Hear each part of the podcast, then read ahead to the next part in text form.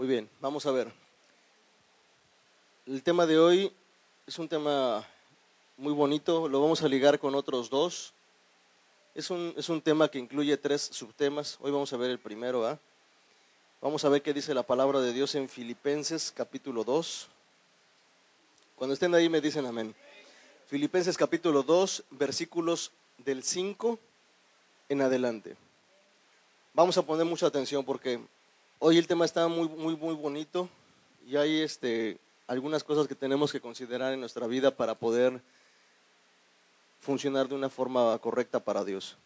Dice así, capítulo 2, versículo 5, haya pues en vosotros este sentir que hubo también en Cristo Jesús, el cual siendo en forma de Dios, no estimó el ser igual a Dios como cosa a que aferrarse, sino que se despojó a sí mismo, tomando la forma de siervo, hecho semejante a los hombres, y estando en la condición de hombre, se humilló a sí mismo, haciéndose obediente hasta la muerte y muerte de cruz, por lo cual Dios también lo exaltó hasta lo sumo y le dio un nombre que es sobre todo nombre, para que en el nombre de Jesús se doble toda rodilla de los que están en los cielos y en la tierra y debajo de la tierra, y toda lengua confiese que Jesucristo es el Señor para gloria de Dios Padre. Así que hermanos, el tema principal se llama virtud interior. Y hoy vamos a tocar el subtema de humildad. Ya habíamos predicado sobre humildad hace mucho tiempo, pero le dimos otro enfoque y fue en un estudio de, dominical. Así que hoy vamos a hablar sobre la humildad y quiero hablarles un poquito respecto a cómo, cómo la humildad es una virtud interior que, Dios nos exige, que Dios nos pide para poder servirle y cuáles son algunas de las dos características o consecuencias principales de no tener humildad. Porque así como, como, como el catarro, ¿qué te produce? ¿Cuáles son los síntomas del catarro, por ejemplo? Dolor de cabeza, cuerpo cortado, te está lagrimando los ojos, la nariz, ¿verdad? Bueno, la nariz no lagrima, pero sí escurre, ¿verdad? Sería el equivalente, ¿verdad? Pero bueno, y todos esos síntomas se llaman resfriado, ¿no? Entonces, así como, como hay consecuencias de ciertas enfermedades, hoy vamos a ver cuál es la consecuencia de una enfermedad muy fuerte que muchos seres humanos padecen y que lamentablemente muchos que conocen de Dios todavía la padecen. Por eso hay que hablar de unas cuestiones que se llama virtud, de una virtud interior. Vamos a hablar hoy de la humildad. Amén. Después vamos a hablar de la fe, que es otra virtud interior que Dios puso. Y luego vamos a hablar también de una vida en bendición, de una vida en santidad, de una vida correcta, de una vida en pureza. Así que está bonito, es el primero de tres temas que vamos a ver hoy. Así que espero que, que abramos bien con este asunto, porque si nosotros no entendemos este punto bien, va a estar muy complicado que nuestra vida en Cristo pueda funcionar correctamente. Así que hermanos, dice la palabra en Filipenses capítulo 2, versículos del 5 al 11, que en Jesús hubo un sentir, ¿verdad? Dice haya pues en ustedes también este mismo sentir. Y hemos dicho que el sentir se traduce como actitud. Haya en nosotros esta misma actitud que hubo también en Cristo Jesús. ¿Y cuál fue la actitud que hubo en Cristo? Dice, él mismo, siendo en forma de Dios, no estimó el ser igual a Dios y se aferró a ello. O sea que él se despojó, ¿verdad? Es la primera humillación que nosotros vemos en cuanto a esto de la humildad de Dios, de Cristo. Dice que se despojó a sí mismo y se hizo semejante a nosotros, como siervos, como humanos, como hombres. Y después dice en el versículo 8 que él también se hizo obediente. Pero me gustaría un poquito que, que veamos por qué es importante que nosotros como hijos de Dios tengamos esta virtud en nosotros, que es la humildad, que tengamos este sentir de nuestro Señor, ¿verdad? En cuanto a la humildad, porque muchas veces la humildad ha sido confundida, el significado de la misma se ha desvirtuado mucho. Y uno piensa que humildad es andar por la vida sin un peso en la bolsa, con la ropa toda rota, vivir en una condición muy deplorable y precaria, y uno dice, mira esa persona qué humilde es. Pero pues nosotros podemos notar que hay gente que no tiene dinero, ¿verdad? Que es paupérrima, y son más orgullosos que nada. Y podemos ver mucha gente adinerada, con mucho poder, incluso no solo económico, sino social, y son gente muy humilde, muy sencilla. Entonces la humildad no depende de una condición social, no depende de una posición económica. ¿De qué depende entonces la humildad? Es una actitud. La humildad es una actitud, la humildad es una virtud que Dios nos permite tener para que podamos disfrutar de ciertas cosas que Él tiene para nosotros. Miren, la palabra de Dios en Filipenses dice que cuando Jesús se hizo humilde y se humilló a sí mismo, dice que también Dios entonces lo exaltó hasta lo sumo. ¿Verdad? Una de las consecuencias que trae la humildad, primera cosa, es que va a hacer que tú y yo nos despojemos de nosotros mismos. ¿Vamos bien? Vamos a qué dice Filipenses 2, versículo 3 y 4. Dice, nada hagáis por contienda o por vanagloria. Antes bien, con humildad, estimando cada uno a los demás como superiores a él mismo, no mirando cada uno por lo suyo propio, sino cada cual también por lo de los otros.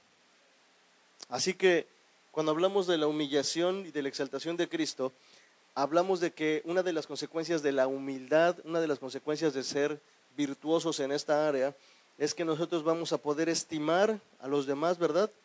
Vamos a ser sensibles a las necesidades de los demás. Eso significa despojarme a mí mismo. ¿Cuál es la mejor persona que existe en el mundo? Él, dice que él, ¿ya ven? ¿Ya ven que sí hay que aprender de humildad? ¿Cuál es la mejor persona que existe en el mundo? El Señor Jesús, ¿Ya vieron por qué habría que tocar este tema hoy? Bueno, pero el hermano es sincero y lo reconoce. Así que hermanos, ser humilde va a hacer que nosotros nos despojemos a nosotros mismos. Pregunta o que yo te hago hoy, ¿qué estarías dispuesto tú a despojarte por otro? Porque se oye bonito, ¿verdad? Y se ve lindo en el papel. Despojarme a mí mismo por el bien de otro. Pero tú estarías dispuesto a hacer qué por el bien del otro. ¿Qué te, despojarías? Porque mira, despojarte de lo que te sobra, ¿quién? Pues cualquiera. Despojarte de lo que no te agrada y dárselo a otro, cualquiera. Despojarte de lo que ya no te sirve, pues también cualquiera. Pero despojarte de algo que te sirve, despojarte de algo que tú amas y despojarte de algo que, que tú valoras mucho y dárselo a otro, ya no cualquiera. Y ese es el punto al que tenemos que llegar hoy con respecto a la humildad, porque la palabra de Dios nos enseña que nosotros tenemos que empezar a mirar y a estimar a los demás como superiores a nosotros mismos. Quiere decir que ese sentido de, de pertenencia que cada quien tenemos, necesitamos hacerlo a un lado en nuestra vida. Amén. Hermanos, miren, esto es importante. Ser humildes nos va a hacer no solo mejores cristianos, nos va a hacer unos excelentes hijos de Dios. Ser humildes nos va a hacer herederos, nos va a hacer receptores perfectos de la presencia y de la bendición de Dios. Porque Jesús nos dejó ejemplo de la humildad. Y dice que en esa humildad el primero se despojó a sí mismo y se hizo siervo, semejante a los hombres. Yo te quiero preguntar, a ver, ¿tú en tu sano juicio te harías esclavo? Y no esclavo de cualquiera, esclavo de uno que te va a maltratar. Que tú dijeras, bueno, por amor a aquel, yo me voy a hacer esclavo de uno que me va a maltratar. Por amor a aquel, yo voy a hacer este, me voy a dejar que me humille. Voy a permitir que me, que me haga las peores atrocidades por amor a otro. Y que ese otro ni siquiera te tenga en cuenta. La mayoría de la gente decimos, ah, si, yo todo lo que hago y no lo valora, ah, pues ya no hago nada por él. ¿Qué se llama eso? Orgullo, se llama soberbia. Por eso lo que tenemos que aprender hoy es esto. Mira, en lo que Dios nos está llamando y lo que Dios nos está pidiendo en cuanto a ser humildes y despojarnos a nosotros mismos, implica hacerlo de una forma correcta, porque necesitamos entender esto. Cuando tú te despojas, cuando tú eres humilde para con Dios, tú estás dispuesto a dejar de lado y a, recibir algo que tú no te quieres, que, tú que a ti no te agrada, por el beneficio de otro. Uno dice, pues uno como quiera, ¿verdad? Si no hay para comer, uno como quiera, pero las criaturas. ¿A poco no dicen eso los papás? No, uno como quiera, pero mi hijo, ¿cómo va a padecer mi hijo? No, no, no. Prefiero quedarme sin comer yo, pero que mi hijo coma. ¿No dice eso la gente? Pero ¿por qué tenemos ese sentido de decir, aunque yo no coma, pero que coma mi, mi hijo? Por amor, por amor a tu hijo. Pero hay otro dicho que dice, mientras coma yo y mis dientes, aunque no coman mis parientes. Ya cambió la cosa, ¿no? ¿Sí me explico? ¿Por qué? Y aquí vemos dos cosas diferentes, ¿no? En un sentido de, no solo de humildad, sino que lo que mueve la acción de ser humilde, lo que mueve la acción de ser entregado, lo que mueve la acción de despojarnos de nosotros mismos, es el amor. Por eso tenemos que entender esto. Para nosotros poder ser una persona humilde, de acuerdo al estándar o a las características que Jesús presenta, lo que tiene que movernos es el amor. Así que te puedes dar muy bien cuenta de cuando la gente ama, porque la gente que está dispuesta a dar es la gente que ama. La gente que ama es la que está dispuesta siempre a hacer algo por el bien de otro, aunque no salgas beneficiado tú. Vamos a hacer esto, ¿y yo qué voy a ganar? Es lo primero que sacamos, ¿no? Muchas veces a relucir. ¿Y yo qué gano con eso? Oye, hijo, haz esto, haz aquello. ¿Qué me vas a dar? Así que, ¿por qué buscamos siempre a ver qué me pueden dar? Porque todavía hay un sentido de orgullo, hay un sentido de pertenencia en nuestro corazón y queremos sacar provecho de cada situación. Mira, Señor, te voy a entregar mi corazón porque, porque dicen que tú me puedes bendecir. ¿Qué me vas a dar, Señor? Mira, Señor, hace tanto tiempo que te entregué mi corazón, pero pues yo no veo claro todavía.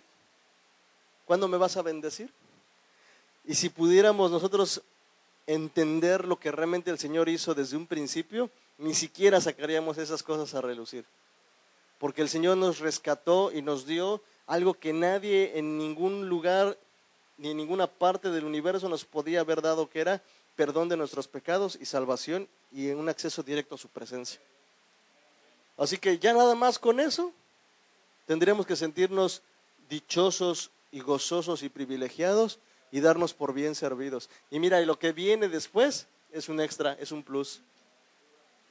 Por eso, mis queridos hermanos, el sentido de humildad, el Señor Jesús lo entendía perfectamente bien. Lo demostró, lo dejó como un ejemplo para nuestras vidas, pero fue movido por el amor. ¿Por el amor a qué? Por el amor a ti y el amor a mí. Porque dice la palabra, porque de tal manera amó Dios al mundo que dio, ¿verdad? Ahí vemos el amor del Padre manifestado hacia nuestras vidas, dando al Hijo, pero el Hijo diciendo, Padre, no se haga mi voluntad, sino la tuya. Y se despojó a sí mismo y tomó una condición de siervo, de una condición de hombre y sufrió lo que tenía que sufrir porque nos amó. Y puedes decir esto, no solo te amó, te ama todavía y te seguirá amando. Porque dice la palabra de Dios, con amor eterno te he amado, por lo tanto te prolongué mi misericordia. Ahora, miren esto, dice la segunda parte, y estando en la condición de hombre, se humilló a sí mismo. Fíjense, qué cosa tan interesante. Quise que la primera humillación que el Señor Jesús tuvo, ¿cuál fue? Despojarse de su deidad, despojarse de sí mismo. ¿Estamos bien? Despojarse de su poder, despojarse de su presencia, despojarse de su gloria. Mira, te lo voy a pintar de esta manera.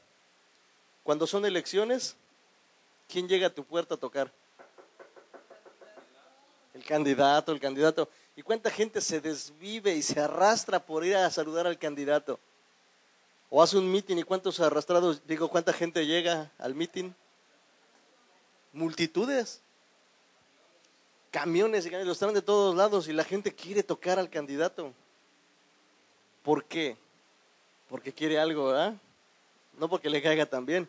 Ahora, quiero que, que entendamos esto. Y cuando se terminan las elecciones, y cuando llegan a la presidencia, ¿cuándo ha venido a tocarte la puerta otra vez? Ahora imagínate esto, que el creador del universo, el dueño de todo, dejó su gloria, dejó su prestigio, dejó toda su eminencia y vino por ti. Y dice Apocalipsis, yo vengo a la puerta de tu corazón, ni siquiera vengo a la puerta de tu casa, quiero entrar a tu corazón. Y eso es algo todavía más glorioso. Por eso ser humildes, hermanos, es que nosotros tengamos muy claro en nuestra mente a quién servimos. La humildad nos va a ayudar a distinguir perfectamente bien y darle la debida proporción a lo que le corresponde honra a cada cosa y a cada persona. Si como nos desvivimos por un candidato, ¿verdad? O por un partido nos desviviésemos por servir a nuestro Señor, uy, no, olvídate. Sería una cosa gloriosa. No sé si me estoy dando a entender con la diferencia, pero eso nos lo da la humildad, eso nos lo da el amor. Por eso el amor de Jesús cuando se manifiesta en nuestras vidas nos enseña dos cosas principales ahorita. La primera es que se despoja de, sí mismo, de su gloria, de todo lo que tiene, de todo lo que posee, por el bien de otro. Segunda, dice que estando en la condición de hombre, entonces se humilló a sí mismo y se hizo obediente. O sea que el Señor Jesús no era obediente. ¿Ustedes qué opinan? Porque dice que se hizo obediente, ¿no?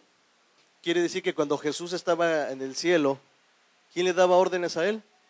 Si él es el dueño. ¿Quién daba las órdenes? Él. ¿Qué obediencia tenía que aprender? Ninguna. Él es la personificación de la obediencia. Él es el máximo ejemplo de la obediencia. Él es la obediencia, dicho de otra manera. Pero cuando se hace hombre, la historia cambia. Dice, ahora ya no está en la posición de de gloria, sino en la posición de ser humano.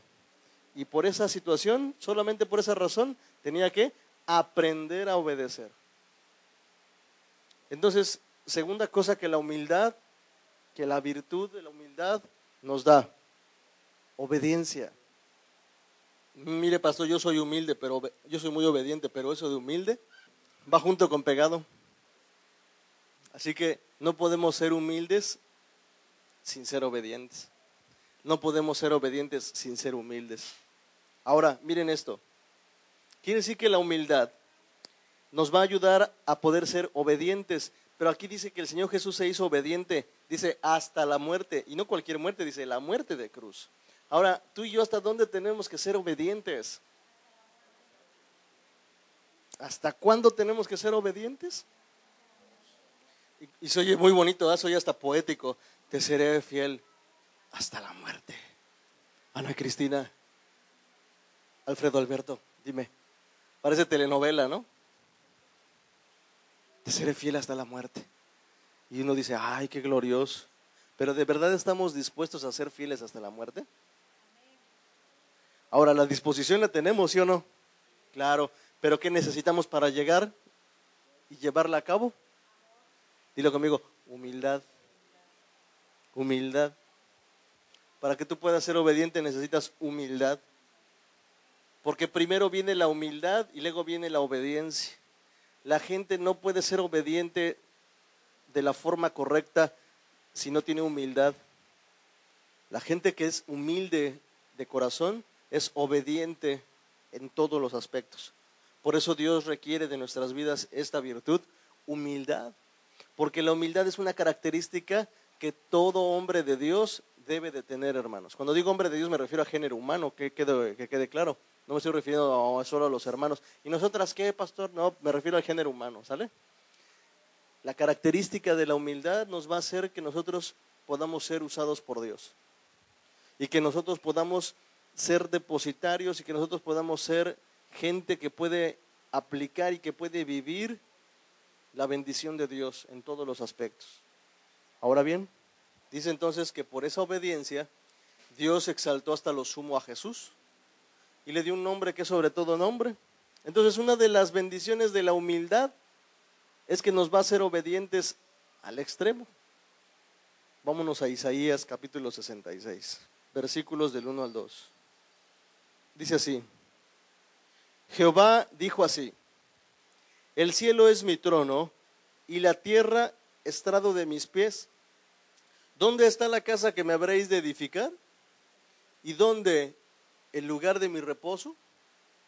Mi mano hizo todas estas cosas y así todas estas cosas fueron, dice Jehová. Pero, mire lo que dice, miraré a aquel que es pobre y humilde de espíritu y que tiembla a mi palabra.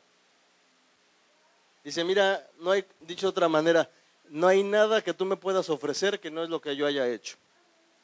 Yo hice y yo creé todo.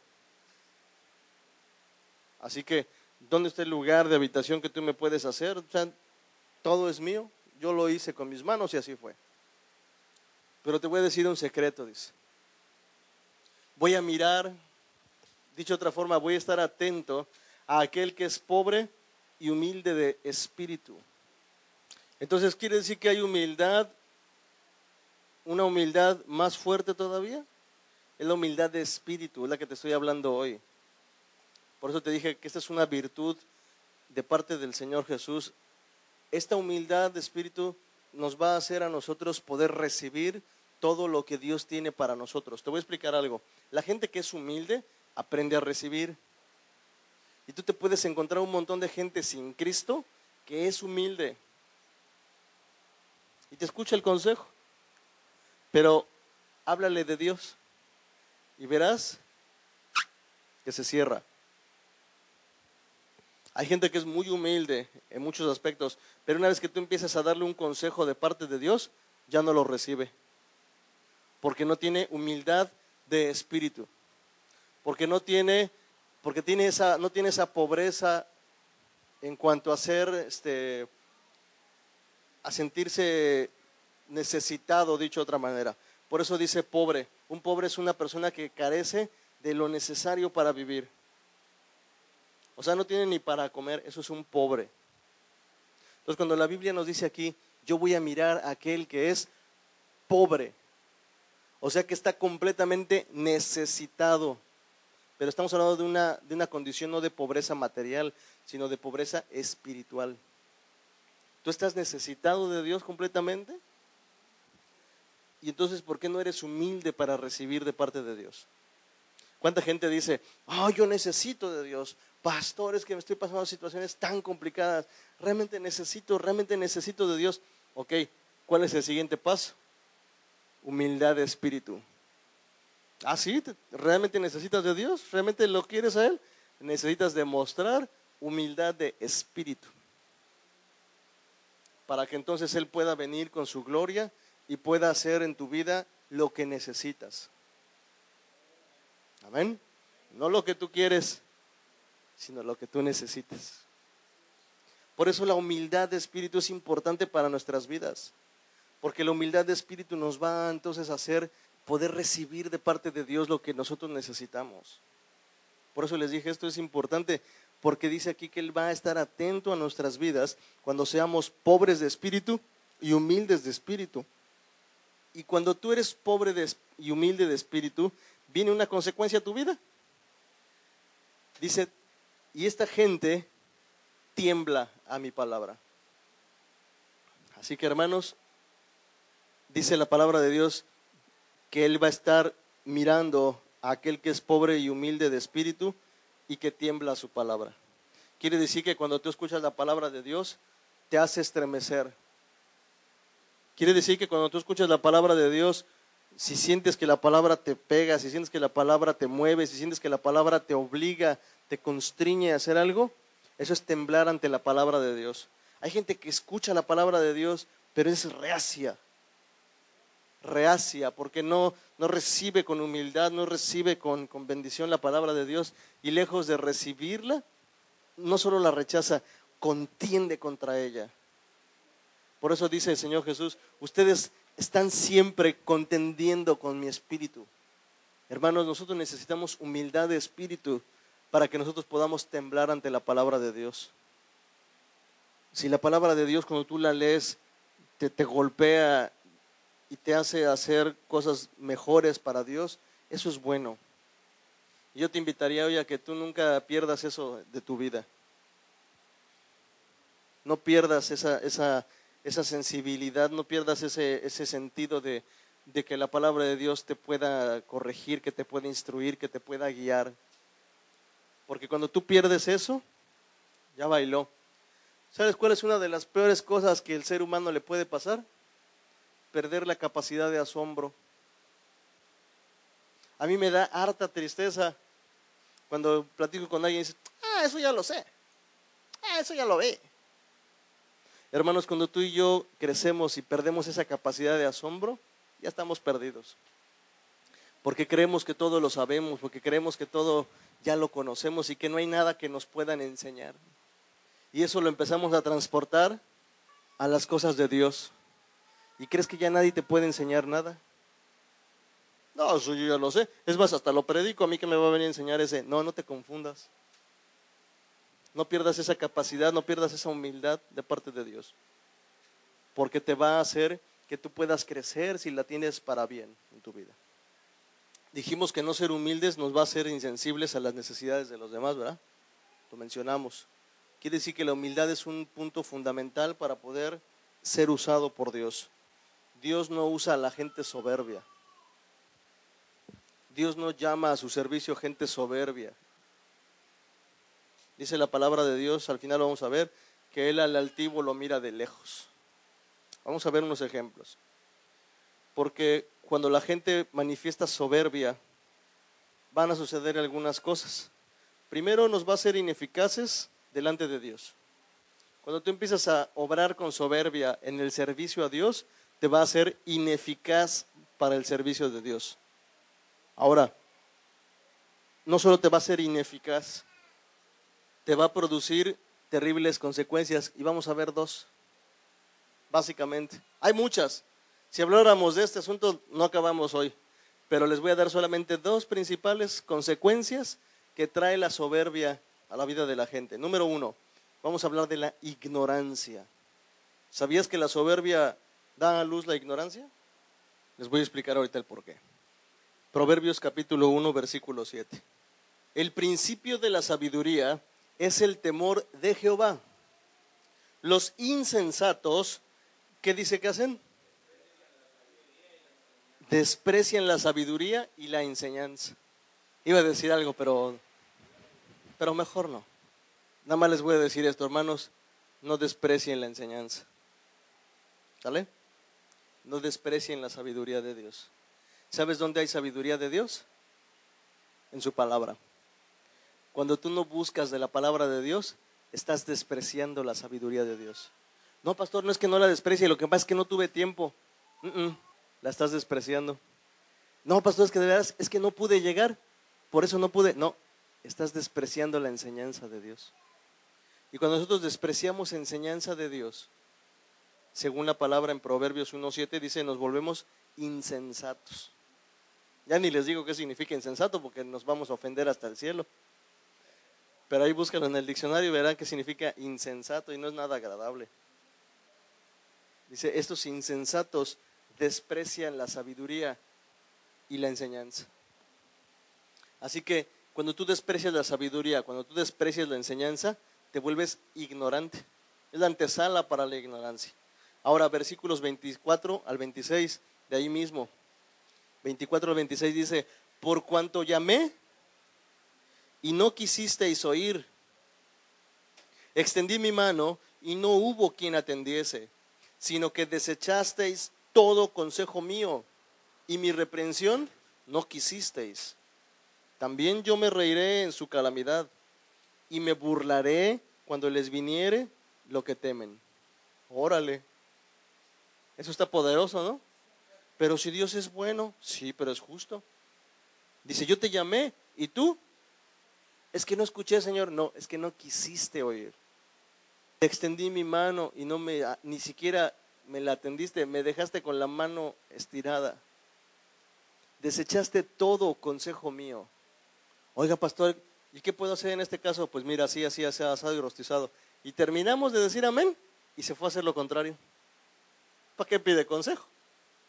Oye, Señor, mira que fíjate que esto y aquello y el otro. no, eso no. Y nos damos la vuelta y hacemos lo contrario. ¿Por qué? Porque estamos despreciando y desechamos el consejo de Dios. Y dice, y mi reprensión no quisiste.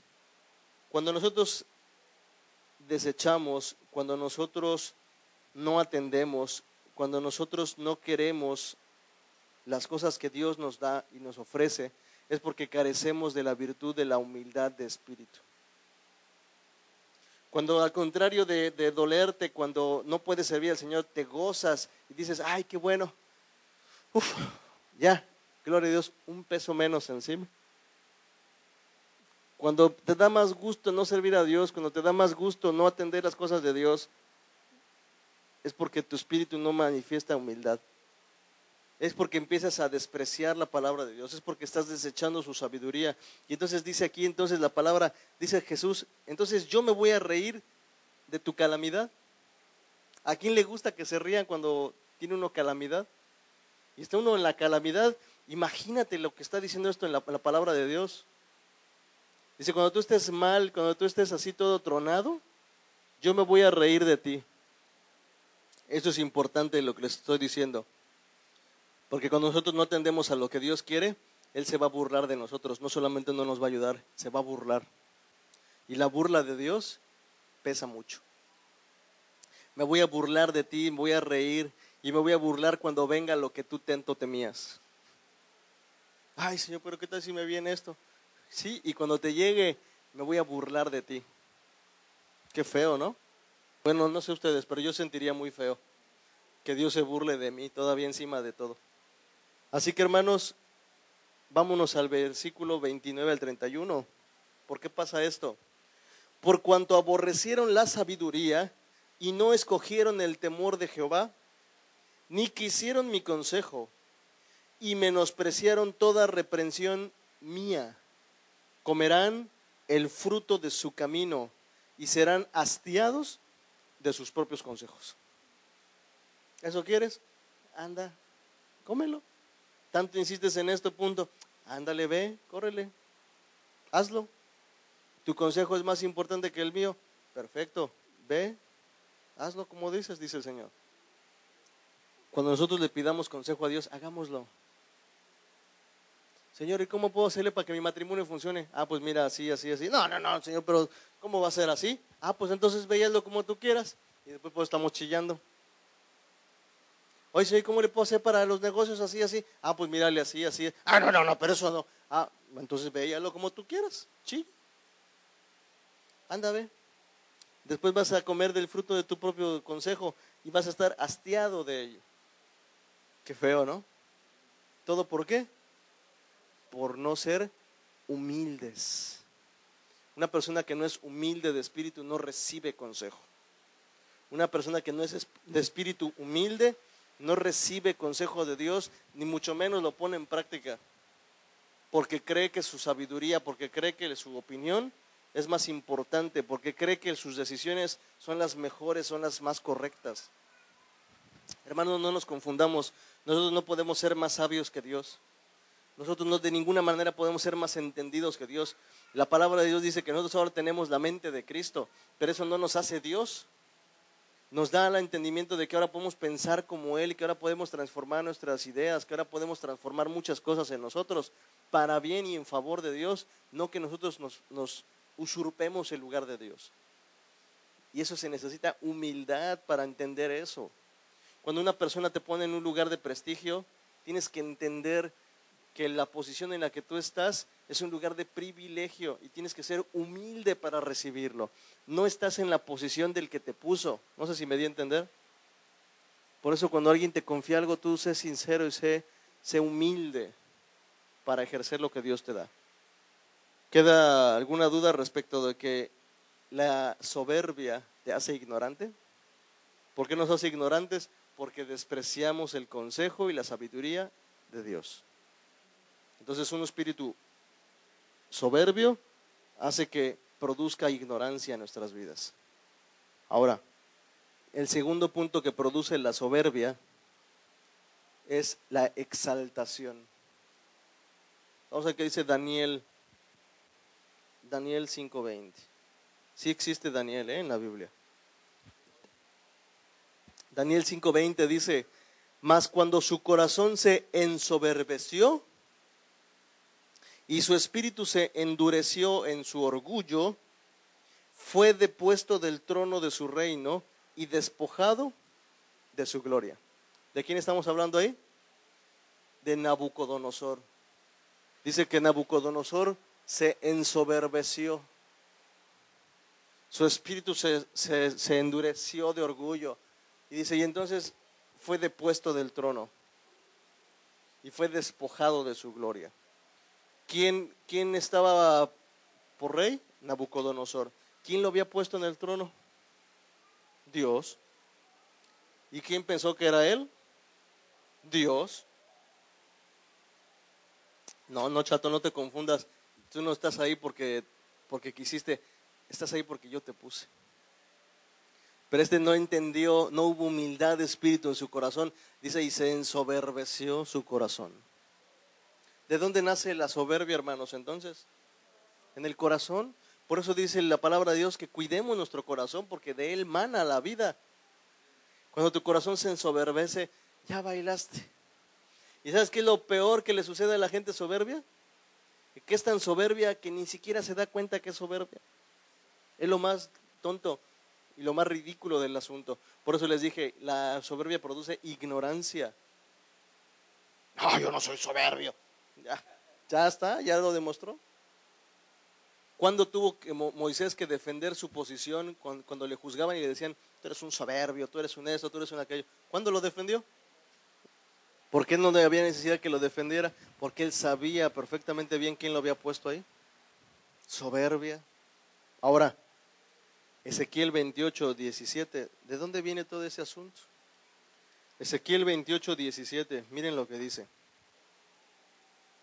Les voy a leer desde el 13 para que quede más clarito. Yo sé que ustedes lo han leído muchas veces, yo creo que lo tienen hasta subrayado y estudiado, pero vamos a leerlo desde el 13. En Edén, en el huerto de Dios estuviste.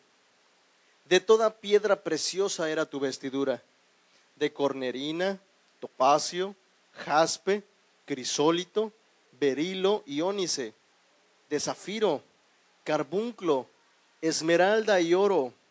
Los primores de tus tamboriles y flautas estuvieron preparados para ti. ¿Cuándo? En el día de tu creación. Tú, querubín grande, protector. Miren, aquí está la cosa. Yo te puse en el santo monte de Dios Allí estuviste, en medio de las piedras de fuego te paseabas. Perfecto eras en todos tus caminos. Desde el día que fuiste creado hasta que se halló en ti maldad. A causa de la multitud de tus contrataciones, fuiste lleno de iniquidad y pecaste, por lo que yo te eché del monte de Dios y te arrojé de entre las piedras del fuego, oh querubín protector. Se enalteció tu corazón a causa de tu hermosura. Corrompiste tu sabiduría a causa de tu esplendor.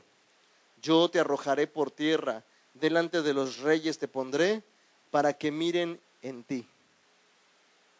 Con la multitud de tus maldades y con la iniquidad de tus contrataciones, profanaste tu santuario yo, pues, saqué fuego de en medio de ti, el cual te consumió, y te puse en ceniza sobre la tierra, a los ojos de todos los que te miran. Todos los que te conocieron de entre los pueblos se, maravillarán sobre ti. Espanto serás y para siempre dejarás de ser. Hablamos de Luzbel. Y dice, tú eras perfecto en todos tus caminos. Dice, pero debido a la multitud de tus contrataciones, debido a todas las cosas que se te mandaban hacer, tú pensaste que eras el más picudo. Y como lo hacías tan bien, te empezaste a ver como que tú eras el más máximo, el que más sabía, el que más hacía, el que más todo. Pero no te confundas, si no te equivoques, yo fui el que te puso ahí. Él se vio hermoso y él se vio glorioso y dijo, solo me falta una sola cosa para ser feliz. Y dice, pondré mi trono junto al de Dios. Nada más. Nada más quería ocupar un lugar que no le correspondía. Probablemente tú te ves así, ¿no? Mira nomás todo lo que Dios me ha dado. Mira, no hay nadie más inteligente como yo. Nadie habla tan lindo como yo. Nadie esto, nadie, nadie aquello. Y salimos como aquel personaje que salía en la tele, ¿no? Qué bonito soy, qué bonito soy, cómo me quiero. Y si me muero jamás me podré olvidar. Y había otro más atrás, ¿no? No sé si ustedes se deben de acordar de los polivoces. ¿Cómo se llamaba el personaje ese? Gordolfo Gelatino. Dice, soy glorioso, soy, soy hermoso, soy muy guapo. Y no sé qué. Y su mamá atrás de él así, ay, sí, mi niño es tan lindo, tan guapo. Pero ¿por qué él se sentía así? Porque es un corazón soberbio. ¿Me estoy dando a entender? El otro día les decía, hermanos, oren mucho por mí, porque yo no me quiero volver un hombre ni un ministro técnico. En cuanto a, tecnicismos, hoy, hoy veo que los pastores, en vez de presentarse como pastor, se presentan como el doctor fulano de tal, el, el maestro fulano de tal. O sea, que porque tuvieron una maestría y un doctorado y un diplomado en no sé qué. Ya ahora sus cartas de presentación van por delante que si son doctores en no sé qué, que si son doctores en no sé qué otra cosa. A ver, en Efesios, ¿qué dice? ¿Que llamó a doctores? No. ¿Qué dice? Él puso apóstoles, profetas, evangelistas, pastores y maestros. ¿Cuál es el título que Dios honra en ellos? Esos. ¿Estamos dando bien? Así que eso de que el doctor fulano, ay, payasadas. Yo le diría hoy soberbia, querer, querer apantallar con algo que, Dios no te dio, pues querer apantallar con algo que Dios no te llamó. Y no estoy diciendo que esté mal que estudien un doctorado, que estudien todos los que quieran, ¿no? Que se vuelvan doctores en todo lo que se les ocurra. Pero no se presenten con un título que Dios no honra. Dios te hizo pastor, pues tú eres el pastor. Dios te hizo apóstol, tú eres el apóstol. Tu doctorado viene punto y aparte. Porque cuando empezamos a meter orgullo en el corazón, es muy fácil perder el piso. Empezamos a, ya, no, ya no te basta la palabra de Dios, ya empezamos a buscar otro tipo de ayudas. Y nos empezamos a volver técnicos en cuanto a la escritura. No, hermanos, hay que ser burdos, hay que ser bravos para la palabra de Dios, hay que temblar nada más cuando la palabra de Dios está expuesta, hay que temblar ante su palabra. No tiemblas ante otra cosa, tiembla ante la palabra y la presencia de Dios. Empápate de ella, gózate de ella, disfrútala cada día.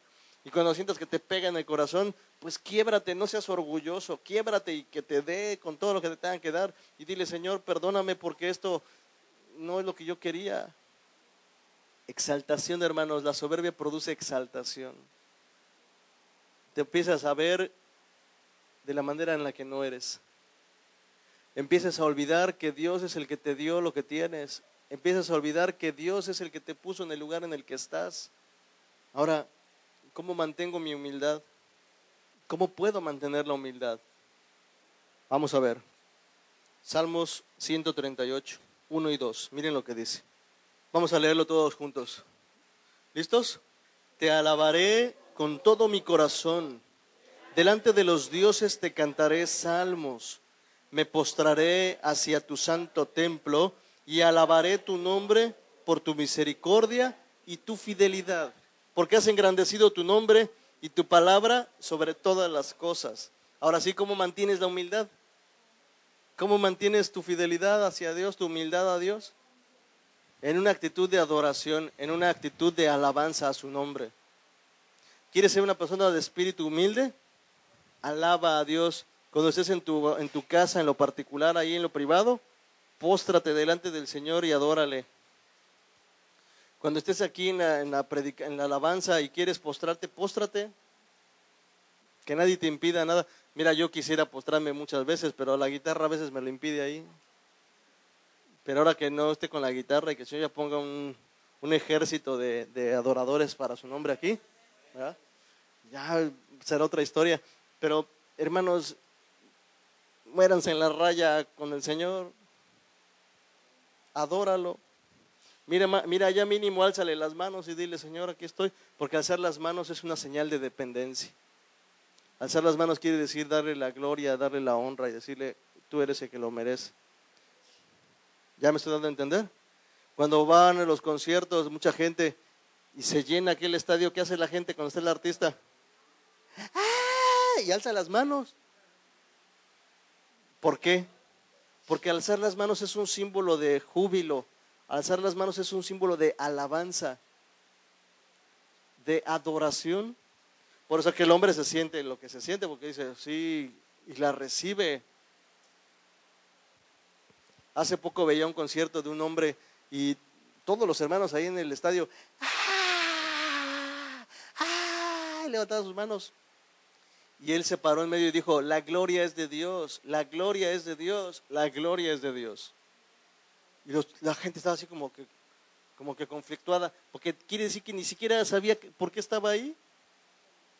Por eso le digo, hermanos, perder el piso es muy fácil, porque todavía hay soberbia, porque todavía hay orgullo en el corazón de mucha gente. Cuando hay soberbia y hay orgullo en el corazón, no te permite alabar a Dios, no te permite darle gloria a alguien más. Es ese principio de Satanás. Si yo soy glorioso, si yo soy eso, si yo soy aquello, pues mejor que me den gloria a mí, por eso voy a ponerme junto a Dios para recibir la gloria que le den a Él, también a mí me la den. Eso es lo que estaba diciendo. Por eso le dijo Dios, no. Y lo dejó, ¿no? Y dejó que se levantara cierto número de, de ángeles y los derribó. Hermano, no vayas a cometer el error de querer exaltarte más que Dios y que Dios te derribe. Créeme, no vas a querer que Dios te derribe. Cuando Dios te derriba es una cosa horrorosa. Es una cosa que no, no la vas a querer vivir de verdad. Muchas veces las cosas que nos pasan en la vida son la consecuencia, la mayoría son la consecuencia de nuestras malas decisiones y así nos va mal y así sufrimos. Ahora imagínate que Dios sea el que te derribe. Créeme, no lo vas a querer experimentar. Por eso es importante hablar de esto, hermano. Una de las virtudes internas que tenemos que tener en nuestra vida es la humildad de espíritu para con Dios. Recíbela, recíbela y dile, Señor, mira, perdóname porque tal vez he sido orgulloso, no he querido escuchar tu consejo, no he querido recibir tu palabra, he menospreciado tu, tu consejo, Señor, perdóname por eso. Señor, mira, no te he dado la alabanza, no te he dado la gloria, no te he dado la honra en lo que tú, en lo que tú mereces. Perdóname, Señor, pero hoy entiendo que delante de ti yo te tengo que alabar con todo mi corazón. Hoy te entiendo, Señor, que debo de postrarme delante de ti. Tengo que alabarte por tu misericordia y por tu fidelidad. Perdóname, Señor, perdóname. Eso es un espíritu humilde. Y así, hermano, vamos a mantener la humildad. Versículo 6 de ahí mismo, del 138, 6 dice, porque Jehová es excelso y atiende al humilde, mas al altivo lo mira de lejos. Qué cosa tan fea, ¿no? Miren, les voy a hacer un ejercicio para que quede más claro esto. Chéquense el dato. A ver, hermano José, ven, pídeme algo, ven, acércate aquí. El hermano José está desde allá atrás, ¿no? Y viene y, me quiere pedir algo. Sí, hermano, cómo no, con mucho gusto. A ver, hermana, pídeme algo. No, no, no, desde ahí tú quédate allá atrás. Desde allá, ¿qué quieres? No, no, no, ahí tú quédate. ¿Qué pasó, hermano José? ¿Es todo lo que necesitas? Sí, quería ver como la marca. Claro que sí, hermano, llévatelo, es para ti, no te problema. ¿Qué quieres? No, tú desde allá, vete más para allá atrás. Gracias. ¡Wow! Qué feo, ¿verdad? ¿A poco no se siente gacho? Oh, sí, claro. Y eso que era un ejercicio nada más. Es lo que dice el Señor. Él atiende al humilde. Dice, para el altivo, lo mira de lejos. Tú desde allá y tú dime lo que quieras desde allá atrás. A ti no te entiendo. Tú, tú estás después, espérate. Qué feo. Luego por eso uno está clame y clame y clame. Y Señor, ¿por qué no me respondes? Porque probablemente hay altivez en tu corazón. Y Dios te mira, pero de lejos.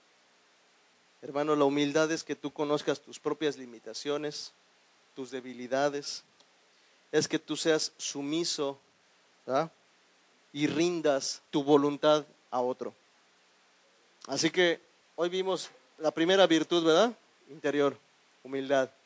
La próxima semana vamos a ver pureza de vida y luego vamos a ver fe. Amén. Vamos a orar, ¿qué les parece? Yo creo que con esto es suficiente. Vamos a orar.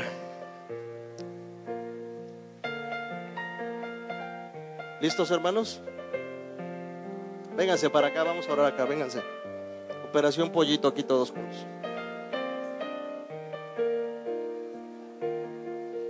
Vénganse, aquí nos hacemos montoncito todos. Vénganse para acá, vénganse para acá, para que quepan ahí los demás. Sí cabemos los 350 que somos hoy. Y si no, pues así nos hacemos ahorita espacio. Vamos a orar. Vamos a orar y vamos a pedir al Señor que nos dé su sabiduría y que nos dé su consejo. Hermanos, miren, nosotros tenemos que buscar el consejo de Dios. Nosotros somos los que tenemos que hacer la labor de buscar a Dios. No despreciemos su consejo. Cuando la palabra de Dios dice menospreciar, quiere decir que hacemos menos o le damos el menor valor de lo que realmente le corresponde. Seamos sabios, entiendo que hay circunstancias fuertes en nuestras vidas muchas veces, pero eso no quita ni demerita la presencia de Dios, ni demerita su, su poderío. ¿Sí me explico? Hay un dicho que dice, no le digas a Dios cuál es tu problema, más bien reconoce que Dios tiene poder para poder ayudarte en medio de él. Vamos a orar y ahí en tu corazón tú habla con el Señor y dile, Señor, hoy en esta tarde te doy gracias porque nos permite, Señor, estar juntos. Gracias, Padre, porque a través de tu palabra nos has enseñado que la humildad de espíritu, Señor, es una virtud importante, Señor, y fundamental en nuestras vidas que tenemos que nosotros empezar a vivir. Ayúdanos, Señor, a poder desarrollar un espíritu de humildad en cuanto a todo lo que tú quieres para nuestras vidas. Ayúdanos, Señor, a poder reconocer que la humildad, bendito Dios, nos va a abrir la puerta a mucha bendición de tu parte, que vamos a poder, Señor, recibir de tu gracia, que vamos a poder recibir amor, que vamos a poder recibir, Señor, consejo, dirección y sabiduría, en la medida en la que nosotros empecemos a rendir nuestro corazón, en la medida en la que nosotros empecemos a rendir nuestras vidas delante de ti, Señor. Ayúdanos a poder reconocer, Señor, que tu amor y que tu gracia nos llenan, Señor, y nos hacen cada día crecer. Padre, Ayúdanos a poder siempre reconocerte como un Dios poderoso, como un Dios fuerte, como un Dios, Señor, que siempre busca nuestra bendición. Padre bendito, tu palabra lo dice, que tú siempre has buscado, Señor, en nosotros lo mejor para todas nuestras vidas. Bendito Dios, ayúdanos a poder manifestar un espíritu de humildad en cada momento de nuestra vida, Señor, para contigo que podamos empezar a reconocer, Señor, que todo lo que somos, que todo lo que tenemos y todo, Señor, lo que tú has puesto en nuestras vidas, eres tú, Señor, el que lo ha dado, bendito Dios. Nuestras capacidades, todas las fuerzas, Señor, todos nuestros privilegios, tú nos los has puesto, Señor, para que podamos desarrollarlos.